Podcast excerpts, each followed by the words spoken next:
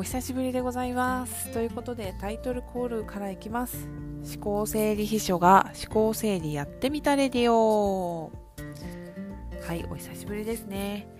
ちょっと間が空いてしまって本当に私自身もあの目標としてたところに全然たどり着かずで残念な状況に今なってるんですがそれでも地道にできる時にやっていこうと思っています。えー私が今まで更新ができてなかった言い訳をさせてもらいますと実はあのコンテストに出てたんですね。でコンテストは何のコンテストかっていうと女性経営者の事業プレゼンコンテストということで J300 という、えー、アワードに参加してたわけですね。でそこで自分の私はこの思考整理秘書を8月から始めたんですけどこの8月からのこの事業をプレゼンしました。で本当はこれにも参加する目的は別になかったんですけど本当不思議な流れでスルスルスルっとあの参加させてもらうことになってでね、予選もあったんですけどそこで選んでいただけたというまさかの幸運に恵まれてよし、やるかっていうことで、一生懸命いろんな方に、あの、Facebook でね、いいねを押したら表にななるということで、もう終わったんですけど、いろんな方にお願いをしまくって、もう大わらわだったというのが、今までの流れになります。で、結論、そこで、まあ、思考整理秘書の授業はこんなだよっていうのをプレゼンしたんですけど、結果、6位入賞にはなりませんでした。うん、もうこれは仕方ないですね。本当に授業プレゼンすると思って全然準備してたわけでもないしその本当始めたてすぎてまだ構想も練り切れてない中での参加だったので、まあ、致し方ないかなと。ちょっと諦めてしまう言い訳が半分。やっぱりめちゃくちゃ悔しかったですね。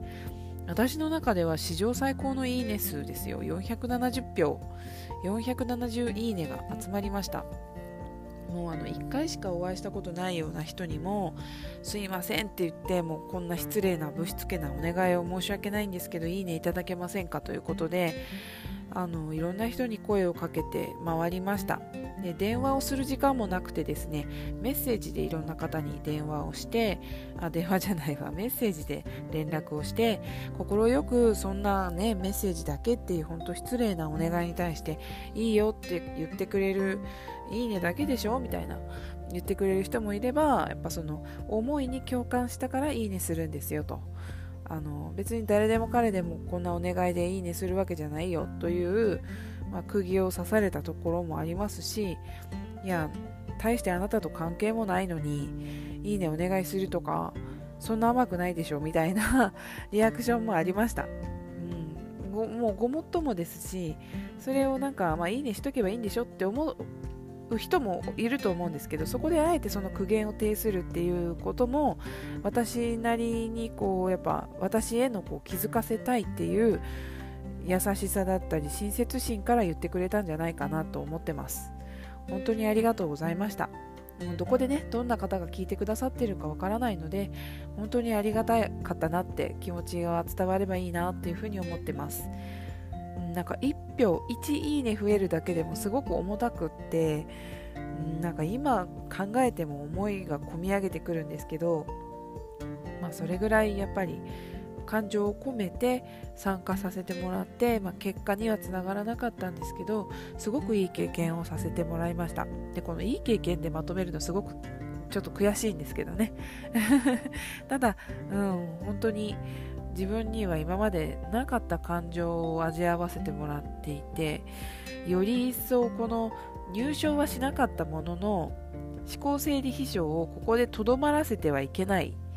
なってこんだけの人がいいねを押してくれたのに腐ってちゃダメだなっていう喝を入れてもらったような気持ちになってます。なんでそこのコンテストが終わってから、まあ、自分の今のプライベートでもすごく慌ただしかったんですけどいよいよこうスタートラインに立てたなという思考整理師を本格指導させれる時間が作れたなというのが11月からでした。で1週間ぐらい終わってちょっとあの怒涛のやらにゃいけんことをある程度こう終わらせたタイミングで今収録をしているような状況です。すごく目まぐるしい中で、まあ、チラシを制作するためのコンセプトなんかの話し合いだったりこうテーマだったりどういった形でこう広めていくのかっていう戦略だったりいろんなところをいろんな人に相談させてもらっているんですけど、まあ、思考整理をねする時間はちょっと自分の思考整理全然できてなくてちょっとねそろそろやりたいんですけど本当に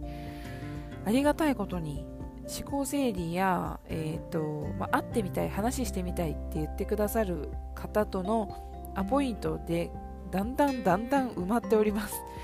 で1人の方にそんなに長時間かけることは難しいんですがあのモニターでねやっていただけませんかっていうことでいろんな方にあのちょっとねお金いただいたりとかもしながらですけどモニター価格でやらせてもらっている中であのすごくたくさんの気づきをいただいているのとこれだけやっぱり思考整理とあと秘書がつくからなのかな。なんか思考整理っていうキーワードだけでもとっても興味持ってくれる人が増えていてあこんなにヒットしてくれるんだな。やっぱみんなちょっと求めてるところはあるんだなっていうのを確信を持っているところです。で男性の思考整理させてもらう時は、ままとまってないかなり極端にまとまってないケースとある程度まとまっているのでなんかそれ以上質問すると、まあこうですけど、だから何？みたいな。なんかあの、まとまっちゃってるんですよ、ちゃんと。自分の中で。でも結論がついてるんだけど、行動が起こせていないとか、具体的な行動に落とし込むところが、なんか分かってないっていう自覚がなかったりとか、まあ、いろんな問題点が見えてきて思考整理が課題じゃなかった人もいるなっていうのはいろんなパターンを見ていて面白いなと思っています。で男女間の考え方の違いなんかもやっぱり毎回こうぶち当たるというかまあ、男性でも女性寄りの考え方する人もいらっしゃるしもう女性でも男性っぽいぽく考えてたりねされてて面白いなと思っています、まあ、やっぱり人の話聞かせてもらうのがもともとすごく好きなんですけどうん何も考えてない人の話聞くのは正直苦痛なんですよ私。本当はね。だからあのうんいいよとか、うん、適当みたいな返事ばっかりされる人が本当は何を思ってるのって聞いてもえわかんない。って言われちゃったらもう私一気に興味が薄れてしまうんですけど。失礼な話なんですけどね。ねじゃあ好奇心の対象かよって興味興味本位でやってるだけなのかよとかってね思う方もいらっしゃるかもしれないんですけどあのぶっちゃけ興味好奇心関心を抱くっていうのは対等であるからこそかなとちょっと私は思っていて私なりの解釈なんですけど、うん、なんか上から上からな態度ででどうなったのって聞くっていうよりかは本当に尊敬するからこそ関心が湧くすごいなって思うからこそどうしてそう思ったのってきっとそこには何か素敵な要素が含まれてるんじゃないかなっていう自分なりのこうリスペクトを込めて好奇心を抱いていますだからなんか好奇心を抱くことに関しては私は失礼だと思ってないんですけどうんまあいいや。で、そういうふうにしていろんな方に今アポイントを取らせていただいて思考整理をさせてもらう段取りとかしてます。で、オンラインで集客をしているような感じですね、今。だから、興味ある方をオンラインで募ってる感じなので、今までは割とこう起業してすぐの SNS アドバイザーというお仕事では、オンラインベースでは活動したかったんですけど、できにくかったです。やっぱり対面でって言われる方が多かったりしたので、会わなきゃいけないっていう都合上、県外になかなかちょっとこう、コネが作れなくてですね。で、うんずっとやっぱ岡山で活動していたし岡山県内のコミュニティに所属してあのいろんな方の意見を聞いていたのがほとんどでした。でそこがこのコロナのおかげでやっぱり Zoom とかオンラインが基本になってくれたおかげでもともとのイメージに近い形に持っていけるなと。でそのオンラインでのサービスも増えてきた。ので今このまあポッドキャストが簡単にできる仕組みもまた何年も前ですけど確立されていてそれを活用できていたりだとか他の、スタンド FM っていうアプリもあの使ってライブ配信をしているんですけどスタンド FM のユーザー数も多かったり他のバリエーションも多いのでいろんな刺激をいただいてるんですね。なんでツイッターの方も細々と頑張ってるんですがあのほとんどスタンド FM の方から流れてきてくださっていてちょこちょこフォロワーが増えています、12ヶ月で100人ぐらい増えたのでそこはやっぱりありがたいなと正直思ってます。もうむやみやたらにフォローしてフォロー返しを期待するとかそういうやり方も考えたことはあるんですがうーんなんかまあそれをやり続けると時間足りないなみたいなのもあってあんまりそこまでしてないです。単純にこう思考整理に興味のある友達を作りたいとかこう考えるのが好きな波長の合う人を集めたい。でもオンラインサロンじゃないっていう形で本当にね友達としてフランクにお付き合いできる人が増えていったらいいなっていう気持ちでやらせてもらっています。なんで FM ラジオの方もうーんなんだろうな。自分を知ってもらいたいっていう気持ちで始めたんですけど思ったよりなんかコアな話ができる相手がいっぱいいるなっていう感じだったので聞いてる人数が4人とか3人とか少なくてもいいから割とこう深い話とかちょっともう本気モードで話してるような時もよくあります。でポッドキャストの方にその音声がそのまま使えたらいいんですけどね。ちょっとそれがなかなか使えないのでこれからまたちょっとポッドキャストにも本腰を入れてはい。行こうかなと思っています。そうで思考整理をいろんな方にさせていただいているので今事例がちょっとずつ増えています。うん。やっぱりこう1時間でワンテーマ絞ってやるっていうのがいいなと私自身も思っていて絞りきれないパターンももうありえるという仮定してだったら次の時あの時までにしばらくちょっとまた考えを進めてみてもらうだとかして分割してもいいんじゃないかなと思ってます、まあ、早く1時間で必ず1テーマ仕上げるっていうのでもいいかなとは思うんですけど大事なのは自分の頭の中がすっきりするっていうのが最終課題なので時間最優先にするのはまあ相手に選んでいただくことかなと思ってます。楽しいんですよね結構。書き出していくんですけどまあやっぱり頭の中が整理もともとしにくい人っていうのは何か一つ質問を投げかけてもそれに対してストレートな答えが返ってこないんです。それか発想力がなかなかこう広がらない人とかすごく真面目な方はあの結論だけ本当に簡単に伝えてくれるんですけどうんあのその間はみたいなどういうプロセスでそこに至ったのかっていうところを素直な言葉で表現されるのがあんまりないなっていう。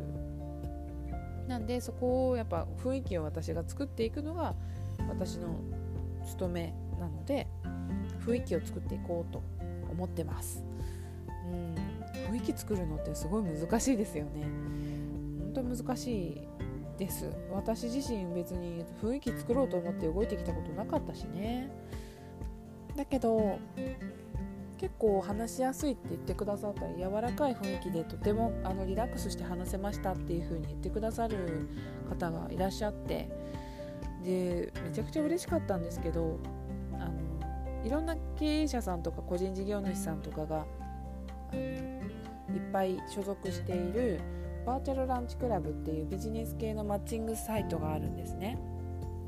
まあ、ビジネス系っていうかたまたまビジネスやってるようなこうやってますみたいな人がたくさんいるってだけで別にこう普通のなんだろうなランチ食べるみたいな感じで気さくに人とオンラインで話そうよみたいな会なので無料で登録できるんでバーチャルランチクラブぜひやってみてもらいたいなと思うんですけどなんかねそこですごい素敵な出会いをいっぱいいただいてます。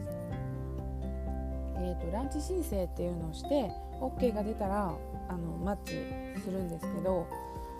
私はオンライン申請ほとんどしてない状態なんですけどいろんな方から「思考整理って何ですか?」とか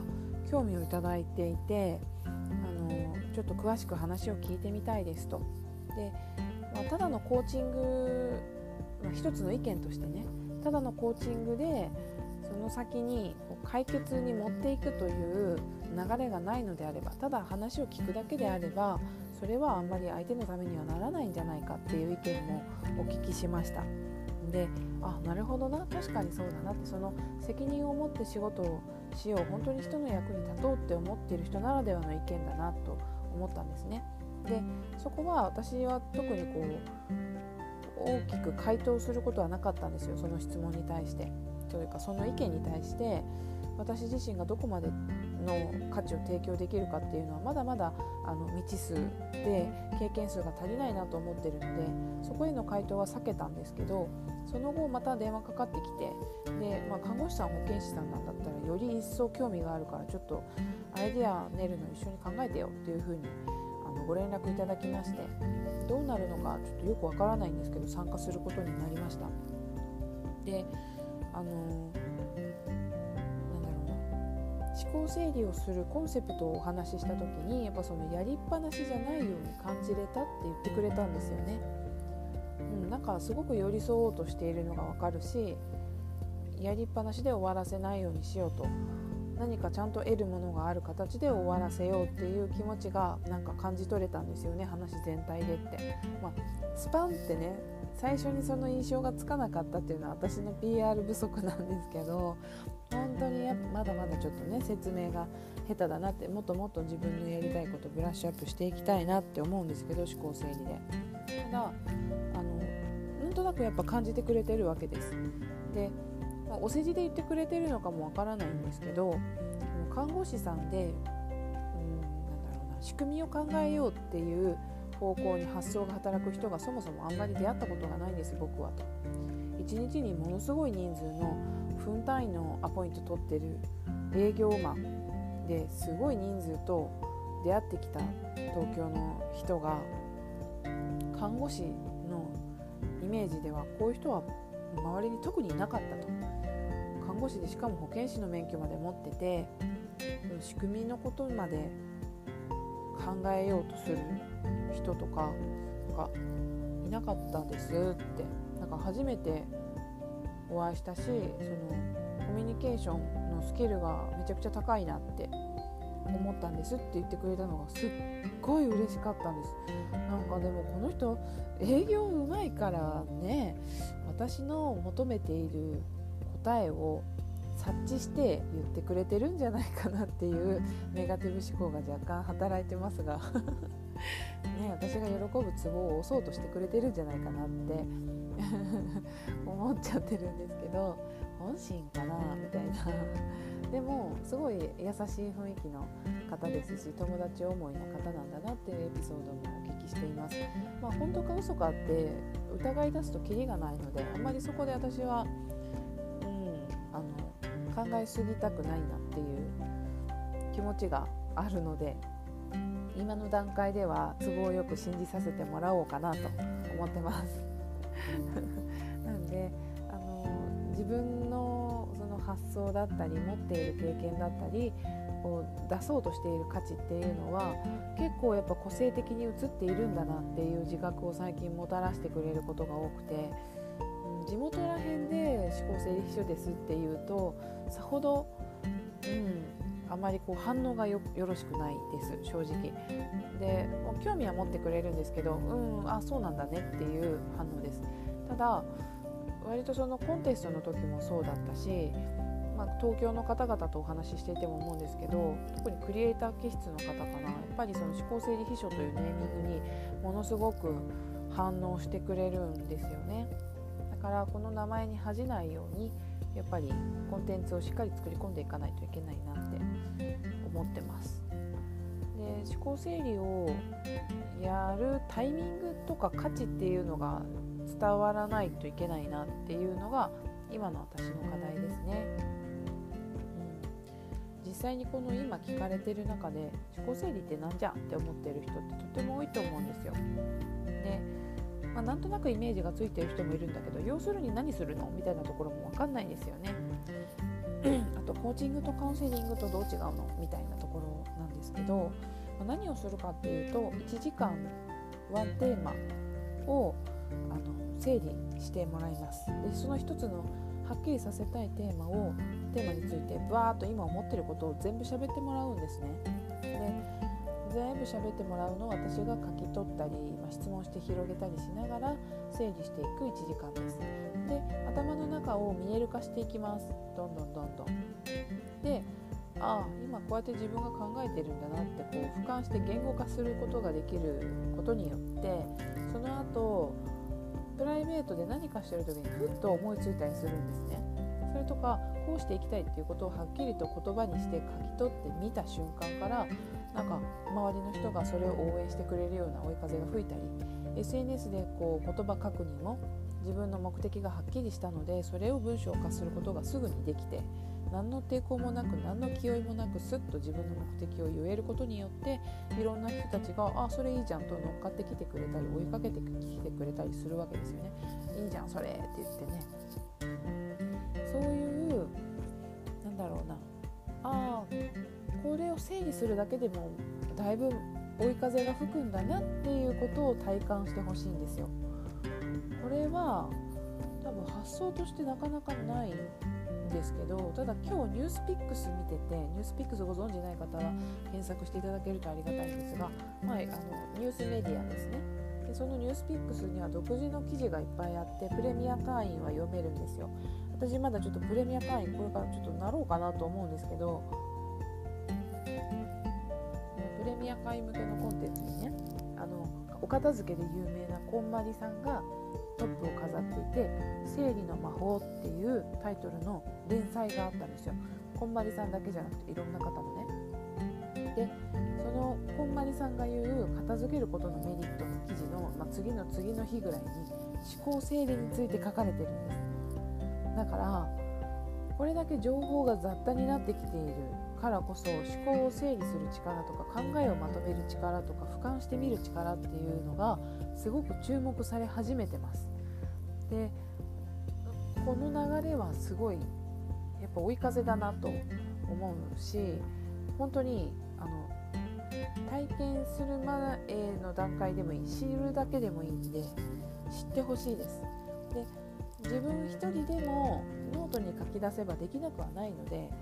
やっていただいてでそれがどんだけ時間かかるかっていうのも体験していただいた後で短時間でやりたいっていう方が私と一緒に壁打ちをすると。そういう風にしていきたいなと思っています。であんまり私はあのパフォーマンスが高くないのでママなので夜が使えないとか土日祝が使えないっていうところがあって、まあ、ある程度常連さんはあの融通を利かせようかと思ったりあと VIP 会員はその辺工面するっていうところも考えてはいるんですがまあ、基本的に平日日中でクリアさせようと思っている手前いやこれはなかなかやっぱりねあの難しいですね。何が難しいんやっていう感じですけど。うん。パフォーマンスが出せないんですよね。なんか人数があんまり取れないっていうのがネックなのでその少人数の方で、えーとしっかりと技術を提供してあのお題をいただけるようにしていきたいなと。というかまあいただいてるんですけど、うん、今後多分件数引き上げていく中で値段もつり上がっていくのかなという感覚は確実にあります。じゃないと成り立たないのででじゃないまあ、それで納得いただけるようなサービスをやっぱり私は提供できなきゃいけないと思ってるし、うん、そこは何だろうな引きずられずに自分なりのスタイルをやっぱりちゃんと確立していきたいなというふうに思ってますね。まあ、今私がこう思ってるよああ思ってるよみたいな話の近況報告みたいになってるんですけどそんな感じでですね今私が進んできているところはあの SNS 広告とかもちょっと出してみようかなと思っていまして、うん、今の価格でいくとあの正規の価格は1時間1万円です。なんで、まあ、深く本当に深く掘り下げたい場合は2時間取っていただくという流れになるかなと思うんですけどもっとまあ1対1じゃなくてもいいよっていうのであればオンラインセミナーとか、えー、研修会社の研修をしていきたいなと思ってるんで。ね、オンラインセミナーを企画しようかなと思ってます。まあ、1対多で、そしたら1人単価が下げれるので、それでちょっとまあノート術とか自分でできるパターンの思考整理のご紹介をさせていただこうかなって思ってます。でね楽しくやりたいんですよ。うんすごく楽しくやりたくって。であの場活動っていうね場を活性化させる道と書いて場活動なんですけどこれを今あの習わせていただいてですね、うん、すごくそれが面白いのでそういうスキルもちょっと使わせていただいたりファシリテートしながらみんなで楽しくワークをしていきたいなというふうに思ってます。何人まで受けれるのかな？ワークするのに何人ぐらい必要なのかちょっとイメージがつかないんですけど最初はちょっと人数絞ってやって何回かやってみようかなと思ってます。なんでオンラインセミナー興味あるよっていう方はあの思考整理秘書でツイッターの方検索していただいたり、えー、思考整理秘書で普通に Google 検索していただくとホームページが出てきますのでそちらの方をチェックしていただけたらなというふうに思います。あのイベントについての詳細はまだちょっとホームページ載せてませんので載せたよっていうのはツイッターの方でツイートしようかなと思っています。いやーちょっと楽しみですね。12月あたりで SNS 広告とセミナーをガツンガツンってやりたいなと思ってますのでよかったら、まあ、超忙しいですけど年末の、えーと、自分の課題整理ですね是非やっていただけたらいいなと思います。忙しいからこそ12月早い段階でやってしまうのがおすすめかなと思います。はい、今日はこんな感じでですね一旦近況報告ということでした。次は何話そうかなと思ってるんですけどちょっとこれもまた最近の気づきなんかもシェアしていきたいなと思っています。あと思考整理についてのことも触れようと思ってるんで2回ぐらい近いうちにタタンタンとあとコラボもコラボ配信もありますんで23回ぐらいアップデートを連続してやっていこうと思ってますのでよろしくお願いします。では聞いてくれてありがとう。またね